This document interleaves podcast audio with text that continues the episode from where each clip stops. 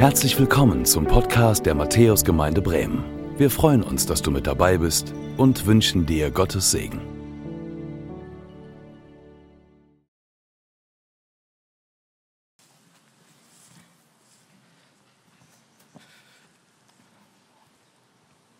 Und das ist ein Stück weit schon so ein bisschen die Steilverlage für meine Predigt heute, beziehungsweise hoffentlich für das, was Jesus durch mich sagen möchte ähm, zu euch.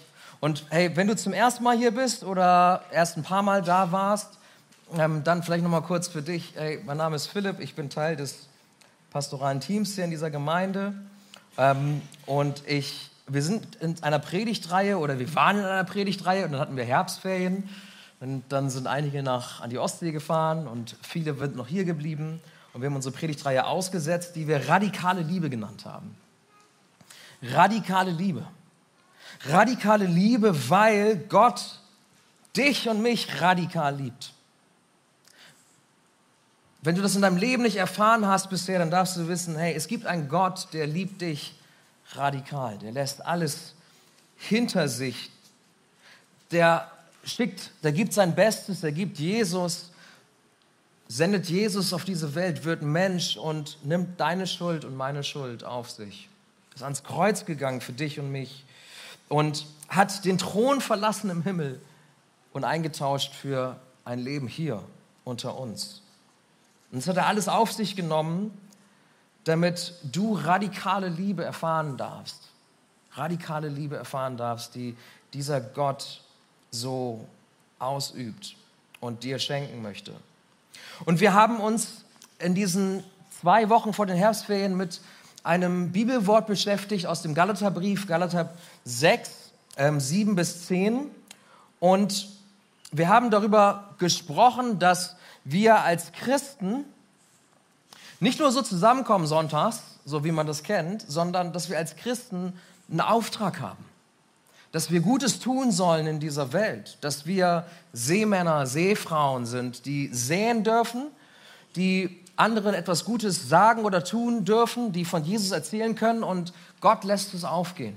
Er schenkt Frucht, er schenkt Ernte, weil wir das nicht aus unserer eigenen Kraft tun, sondern wir sehen auf den Geist Gottes.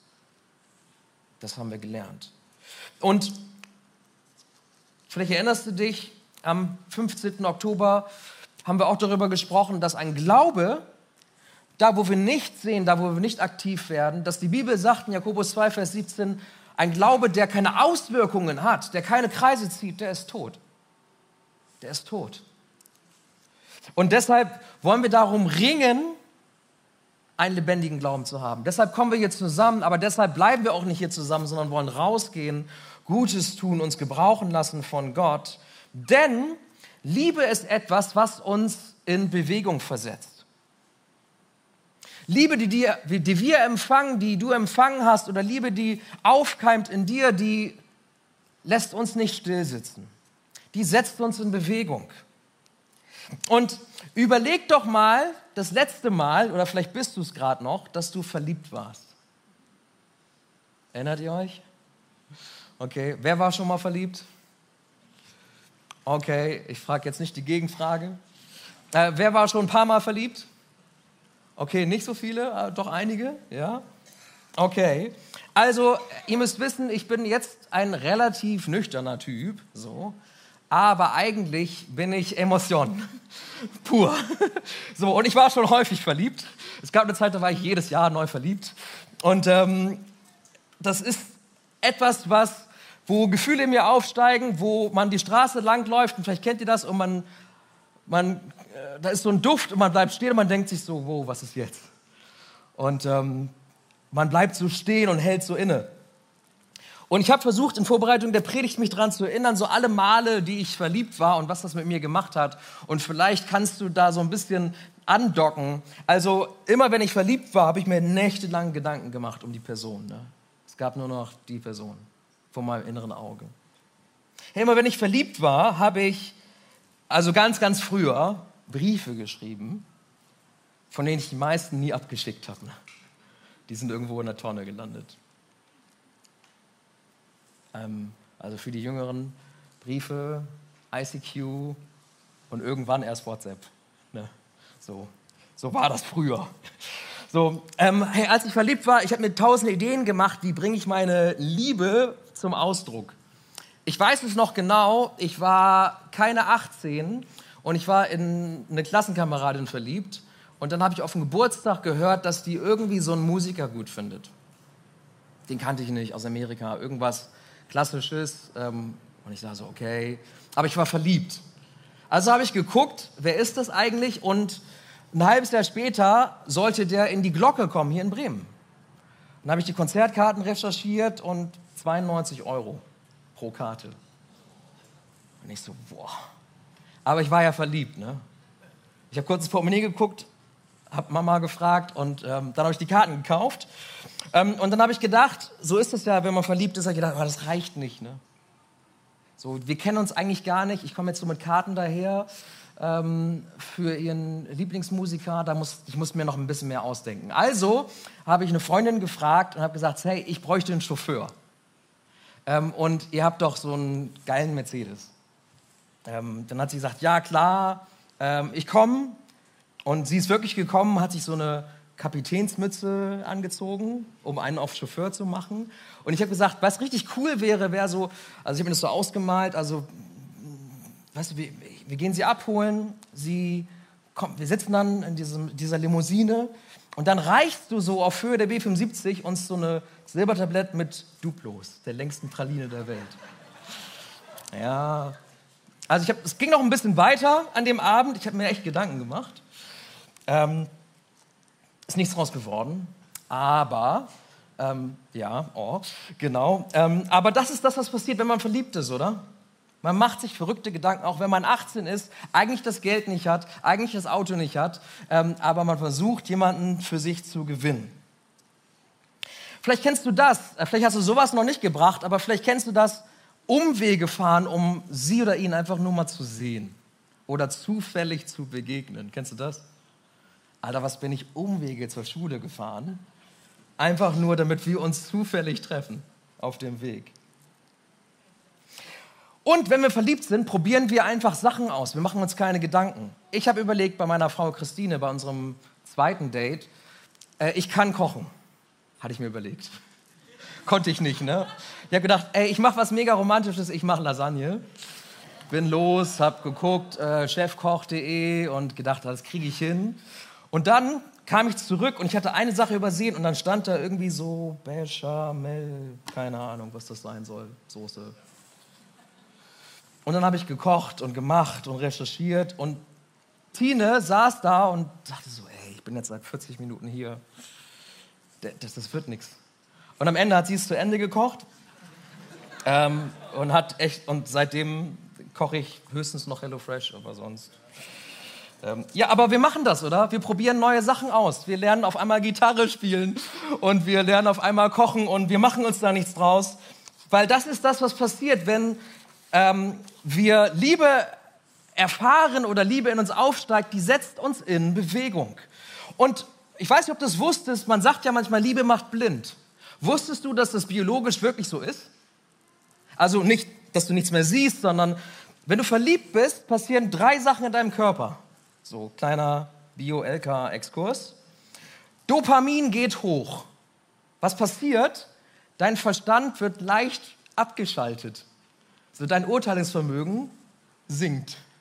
Das zweite, was passiert, Neurotrophin gerät ins Blut, wird ausgeschüttet. Deine Hemmschwelle, was völlig Verrücktes zu tun, sinkt. Und das dritte, was passiert, ist, Serotonin geht runter und wir werden dadurch fixiert auf eine Person. Krass, oder? Also wir denken nicht mehr nach, wir machen verrückte Sachen und wir tun das für eine Person. Das ist das, was passiert, wenn man verliebt wird. Und ein Biologe hat das so erklärt, er sagte, dieses biologische Programm hat den Zweck, dass zwei Menschen, die verliebt sind, zusammenbleiben, bevor sie realisieren, wer der andere wirklich ist. Ist cool, oder?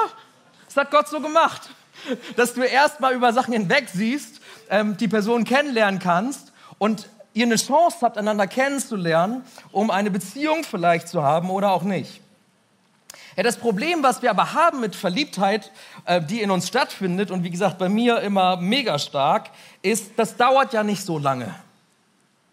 Nach ein paar Wochen, nach ein paar Monaten sinkt das alles wieder. Die ganzen Hormonpegel, die regulieren sich wieder.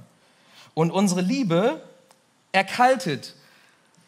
Und den einzigen Liebesbrief, den du noch schreibst, ist, geh einkaufen, bring den Müll raus, bring das Auto in die Werkstatt. So, ne? Kennst du vielleicht.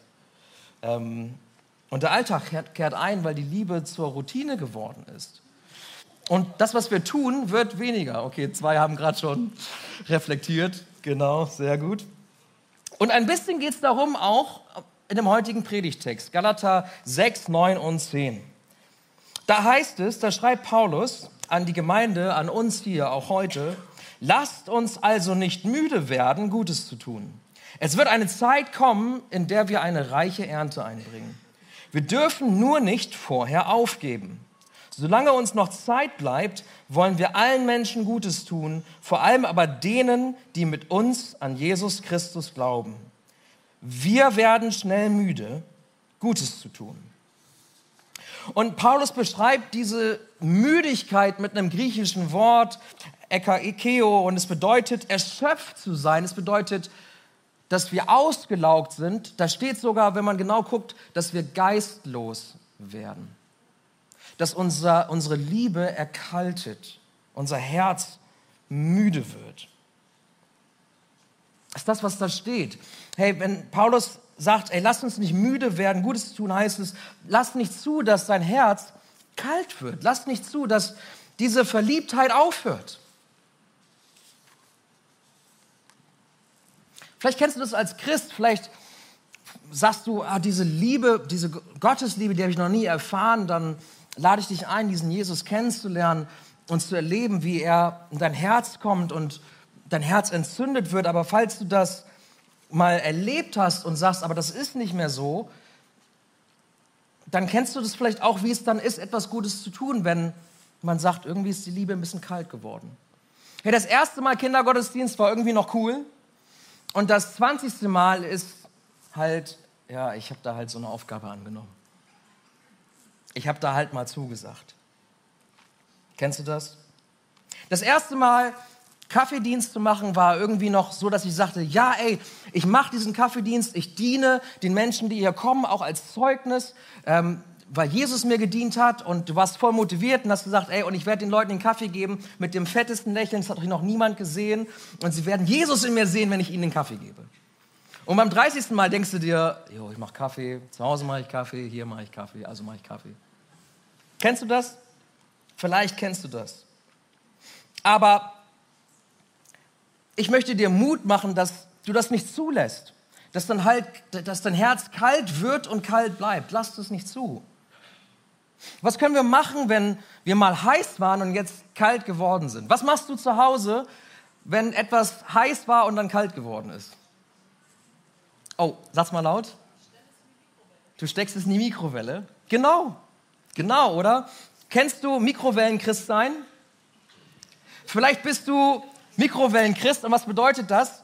Du sagst, ey, mein Herz brannte mal für Jesus, ich wäre fast auch mal auf so ein Schiff gegangen wie der verrückte Typ da eben. So, aber jetzt auf einmal muss ich sagen, ich komme sonntags hierher, weil das hier meine Mikrowelle ist.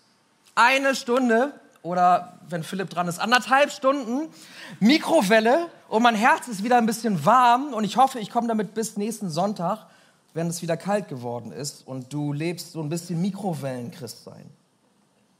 Und ich möchte dir sagen, das muss nicht so sein. Das muss nicht so sein. Hey, du kannst, wenn du mit Jesus unterwegs bist, kannst du erleben, kannst du dich beschenken lassen, dass dein Herz brennt und nicht ausbrennt. Dass du nicht von außen irgendwie so einen Gottesdienst brauchst, damit das Herz wieder ein bisschen Wärme bekommt, sondern dass das Brennen, dass die Flamme in dir, dass die lodern bleibt. Und die Bibel macht uns Mut dazu in Jeremia 29, 13. Da geht es um das Volk Israel, aber wir können dieses Wort auch nehmen für uns.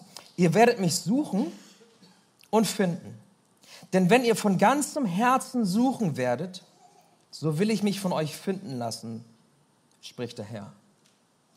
Hey, wenn du dich mit deinem ganzen Herzen auf die Suche nach Gott machst, auf die Suche zurück machst nach dieser ersten Liebe, auf die Suche machst nach diesem Feuer, was mal da war, dann ist dieses Suchen, das hebräische Wort Bakash, was hier benutzt wird, bedeutet eigentlich ein Suchen, wie als wenn du jemanden wie dein Kind im Roland Center verloren hast und nicht wiederfindest. Wo du alles daran setzt, zu sagen, ich will diese erste Liebe zurück. Ich wünsche mir, dass das wiederkommt. Ich setze alles daran. Ich mache mich auf mit meinem ganzen Herzen, dass ich das wieder habe. Und gebe mich nicht zufrieden mit Mikrowelle einmal am Sonntag. Hier. Ich möchte sagen heute, das, was Paulus sagt in Galater 6, Vers 9, gib nicht auf. Gib nicht auf. Gib nicht auf, mit deinem ganzen Herzen Gott zu suchen und immer wieder ihn zu bitten, dass er dein Herz entzündet, dass es nicht kalt wird. Denn ein Herz, das brennt für Jesus, das will Gutes tun. Das muss nicht Gutes tun. Das denkt nicht, okay, ich muss jetzt einen Dienst machen, sondern das will Gutes tun. Das will rausgehen, das will segnen, das will sich einbringen. Denn wenn Gott unser Herz entzündet, dann nicht für uns selbst. Vielleicht denkst du das manchmal, vielleicht auch ihr im Stream und sagt, ey, ich kann doch hier bei mir einfach sein, Jesus und ich. Mein Herz ist nicht kalt, mein Herz ist eigentlich heiß, so weil ich voll nah bin mit Jesus, weil ich mit ihm unterwegs bin. Und ähm, reicht es denn nicht? Und die Bibel sagt, nein, ein Herz, was brennt, das bleibt nicht bei sich. Ein Herz, was brennt, geht raus. Und ich will dir drei Sachen mitgeben, warum das so ist. Und das erste ist, das erste ist, weil du geschaffen bist, Gutes zu tun. Du bist geschaffen zu guten Werken, sagt die Bibel. Epheser 2, Vers 10. Denn wir sind sein Werk, geschaffen in Christus Jesus zu guten Werken, die Gott zuvor bereitet hat, dass wir darin wandeln sollen. Hey, er hat dich geschaffen mit dieser Sehnsucht und ich hoffe, du hast ihn gefunden, mit aller Macht gesucht und dein Herz brennt. Und dann möchte er, dass du rausgehst und Gutes tust. Und dass du die Dinge tust, aber nicht einfach irgendwie sagst, und jetzt muss ich mitmachen, sondern dass du mitmachen willst und dass du aber auch hörst, wo will Gott mich haben? Weil er Dinge vorbereitet, weil er Menschen vorbereitet, zu denen du kommen kannst und zu denen du sprechen kannst. Und das Zweite, warum wir nicht bei uns bleiben, ist, dass Gutes tun unsere Antwort ist auf diese erste Liebe von Jesus. Titus 2, Vers 14, da heißt es, er ist es ja, Jesus, der sich für uns hingegeben hat um uns von einem Leben der Auflehnung gegen Gottes Ordnung loszukaufen und von aller Schuld zu reinigen und uns auf diese Weise zu seinem Volk zu machen, zu einem Volk, das ihm allein gehört und das sich voll Eifer bemüht, Gutes zu tun. Hey, wir tun Gutes, weil wir wollen, weil dieser Wille geschenkt wird in Gott, das veranlagt in uns, du geschaffen bist dazu, er Dinge vorbereitet, aber auch als Antwort, weil als wir noch Gott abgelehnt haben, er uns schon geliebt hat. Und als Antwort darauf, so heißt es hier, setzen wir alles daran, Gutes zu tun. Voller Eifer bemühen wir uns, Gutes zu tun. Und das Dritte ist, dass Gutes tun beschrieben wird wie ein Schaufenster für diese Welt, das sie Jesus sehen. In Matthäus 5, Vers 16, wir haben es gerade in der Lesung gehört. So soll auch euer Licht vor den Menschen leuchten. Sie sollen eure guten Werke sehen und euren Vater im Himmel preisen. Das ist der Gedanke von gutem Tun. Wir tun etwas Gutes und das, was die Menschen sehen, ist, ey, da, da ist einer, der ist verrückt, weil der das für mich tut. Das ist nicht normal, dass der das für mich tut. Und, ich, und sie sehen ein Stück weit, dass da eine radikale Liebe ist. Und sie sehen Gott selbst, der diese radikale Liebe ist und schenkt. Menschen sollen auf uns sehen und das, was wir tun, und sollen daran erkennen, wer Jesus ist und ihn preisen. Ist das, was das Wort hier sagt. Wie tun wir Gutes? Für wen tun wir Gutes? Zum Schluss. Wie tun wir Gutes? Ja, das Erste, was die Bibel sagt, ist, es geht um mehr als nur um Worte. 1. Johannes 3, Vers 18. Meine Kinder, unsere Liebe darf sich nicht in Worten und schönen Reden erschöpfen. Sie muss sich durch unser Tun als echt und wahr erweisen. Nicht nur schnacken, sondern tun. Wir setzen uns in Bewegung. Und Paulus, der den Galaterbrief schreibt, er lebt das selber vor. Er nimmt diesen Timotheus, diesen jungen Kerl an die Hand und sie haben so eine Lehrer-Schüler-Beziehung. Sie sind quasi das Modell für uns von Jüngerschaft und alles, was Paulus empfangen hat, gibt er Timotheus weiter. Und er investiert Zeit. Er, nimmt sich, er gibt sich ihm hin, er hört ihm zu, er leitet ihn an, er lehrt ihn und er begleitet ihn, er nimmt ihn bei sich auf. Es bleibt nicht nur beim Reden, sondern Paulus wird zum Begleiter, zum geistlichen Vater für Timotheus. Hey, also du und ich, wir, wir dürfen Menschen aufnehmen bei uns. Und wir dürfen sie anleiten, wir dürfen Gutes tun für sie. Denn, das ist das, was die Bibel sagt, wenn wir Gutes tun, dann zuerst unter uns. Family first. Zuerst unter Christen. Und vielleicht denkst du vielleicht, oh, voll egoistisch. Wie sollen denn Christen jetzt irgendwie das Gute sehen und die brauchen doch gar kein Schaufenster zum Himmel, die sind doch schon Christen. Warum sagt Jesus zuerst unter uns? Family first. Drei Dinge. Zum einen, weil wenn wir unter uns kein, nicht das Gute tun und Nächstenliebe üben, wie sollen Menschen uns an unserer Liebe erkennen? Deshalb zuerst unter uns. Und Jesus sagt in Matthäus 25, 40 außerdem, hey, das, was du deinem Bruder, deiner Schwester im Glauben tust, das tust du mir. Das tust du meiner Familie. Da liegt ein besonderer Segen drauf. Und das Dritte ist, hey, wenn du etwas Gutes tust für deine Schwester, für deinen Bruder hier in, deiner, in, in, in dieser himmlischen Familie, in dieser Gemeinde, dann zeigst du dem anderen damit, ey, ich tue das, weil Jesus das für dich getan hat, dich errettet hat. Ich zeige dir nochmal neu, ich erinnere dich nochmal, indem ich Gutes tue für dich, du bist gerettet. Das gilt dir. Ich mache das, weil du weißt, du und ich, wir sind gerettet. Deshalb zuerst unter uns. Und dann darf das aber Kreise ziehen, Gutes tun, auch für alle anderen Menschen, die, die noch nicht zu unserer geistlichen Familie gehören. Gutes tun überschreitet Grenzen. Und das, was uns unterscheidet als Matthäusgemeinde von irgendeiner gemeinnützigen Organisation, ist, dass dieses gute Tun sogar hindurchgetragen wird bis zu unseren Feinden.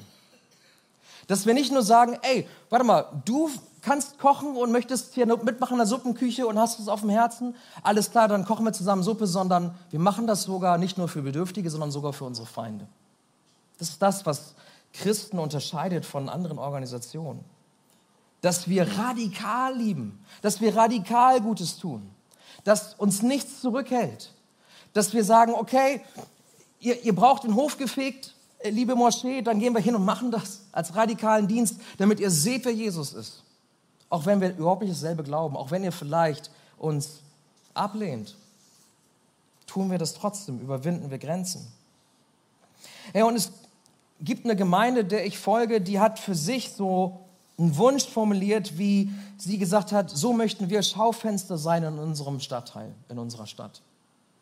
Das ist eine amerikanische Gemeinde, vielleicht kennst du den Pastor John Piper, dem ich ähm, viel gefolgt bin.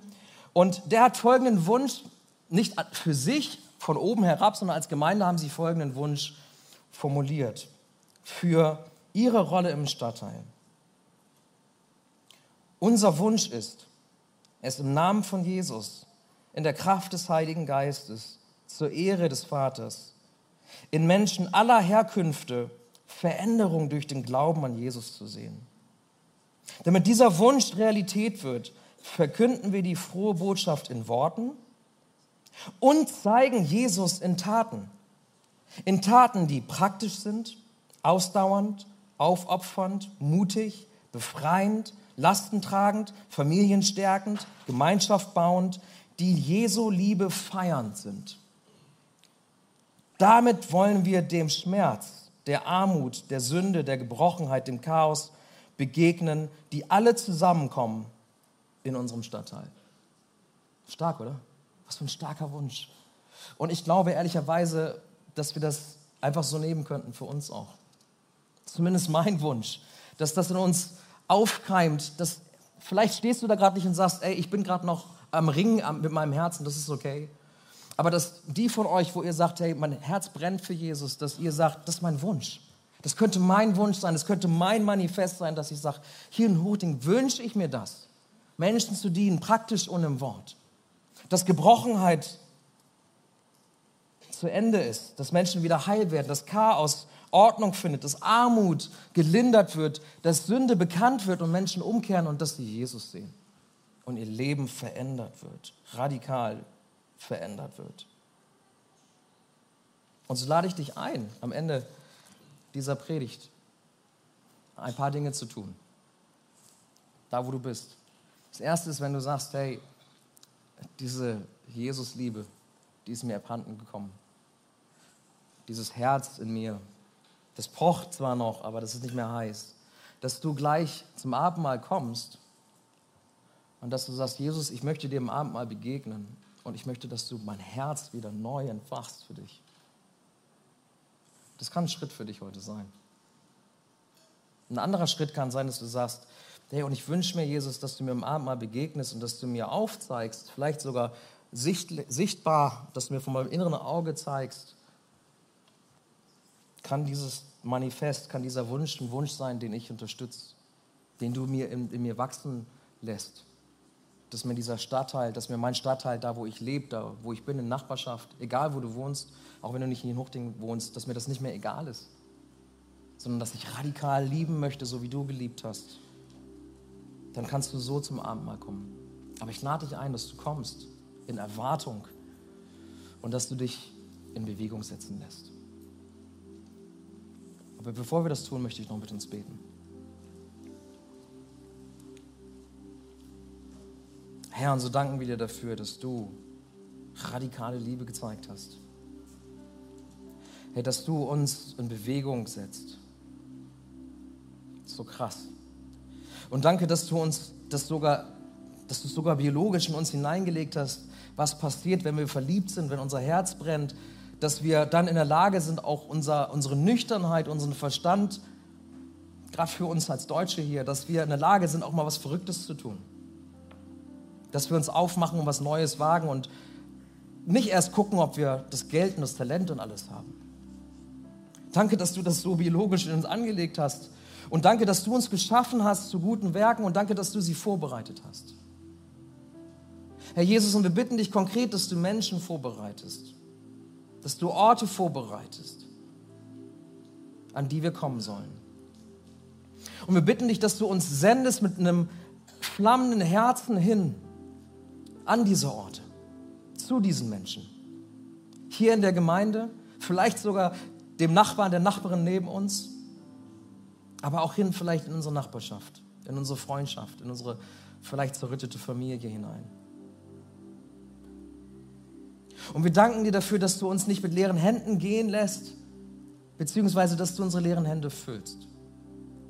Wir danken dir für deinen guten Heiligen Geist, der uns in Kraft gehen lässt, in Kraft dienen lässt der uns Wegweisung zeigt, der uns Worte schenkt, wo wir nicht wissen, was wir sagen sollen, der uns zeigt, was wir tun können, wie wir Gutes tun können. Und so bitten wir dich, dass du uns hilfst, dass wir uns auf diesen, auf diesen Geist verlassen, auf diesen Geist säen. Herr, und wir danken dir dafür, dass wir wissen dürfen, dass die Ernte kommt. Du schenkst sie. Vielleicht sehen wir es nicht direkt, Vielleicht rackern wir uns ab und wir sehen nicht, dass irgendwas passiert. Aber du hast versprochen, dass du Ernte schenkst. Und noch ist die Zeit, dass wir sehen können. Und so bitten wir dich, dass du uns in Bewegung setzt. Und wir danken dir dafür, dass wir jetzt gleich uns erinnern dürfen an diese radikale Liebe von dir. Dass wir gleich zu deinem Tisch kommen können, Jesus, das Abendmahl zu feiern. Und wir wollen dich jetzt bitten in einem Moment der Stille, dass du alles, was uns trennt von dir, alle Mauern, die wir haben, da wo wir diesen einen Stein nicht einbrechen lassen wollen, dass wir das dir geben in der Stille, bevor wir an deinen Tisch treten.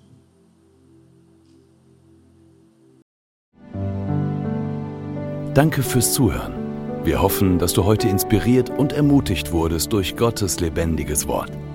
Unser Gebet ist, dass es viel Frucht bringt.